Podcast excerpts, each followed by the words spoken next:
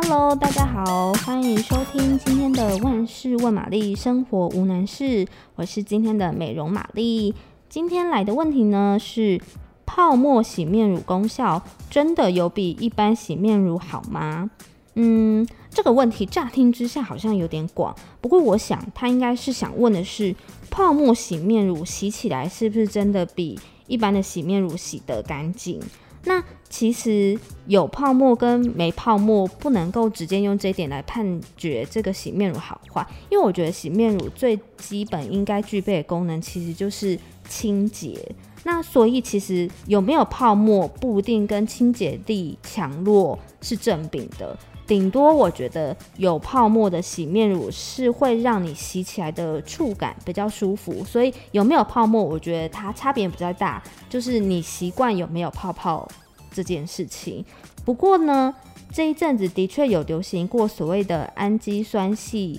洗面乳，那它里面使用的界面活性剂就是氨基酸系的界面活性剂，所以相对来说。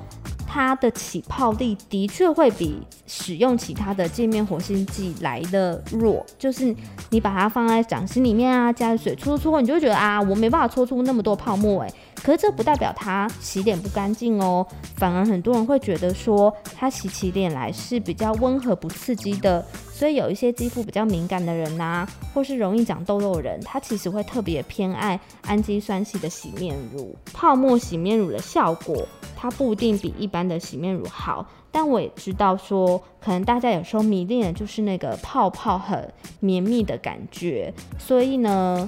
我们就来教几个让大家觉得，嗯，洗面乳可可以打出绵密泡泡的方法好了。那第一个，如果你单用手，没有办法洗出那么多泡泡的话，其实你可以搭配一些工具，比方说市面上有在卖起泡网，然后那真的很神奇耶，它其实看起来就是一个一块有洞洞的布嘛，然后你就把洗面乳跟水放上去，然后搓搓搓，它就真的可以搓出很多绵密的泡泡哦，比你单用手的效果会好很多。那第二个，市面上也有一些现成的慕斯瓶，它就是一个空的透明的瓶子，但是它的管口有经过特别的设计。所以这时候呢，你只要把洗面乳跟水加进去，然后你可能均匀的摇一摇之后，只有你挤出来，它就会是绵密的泡泡了。所以透过这两个方法，你就可以让那些感觉比较没有办法起很多泡泡的洗面乳，也可以产生很多绵密的泡泡。那这样子你洗起脸来就会觉得格外的舒服，格外的享受。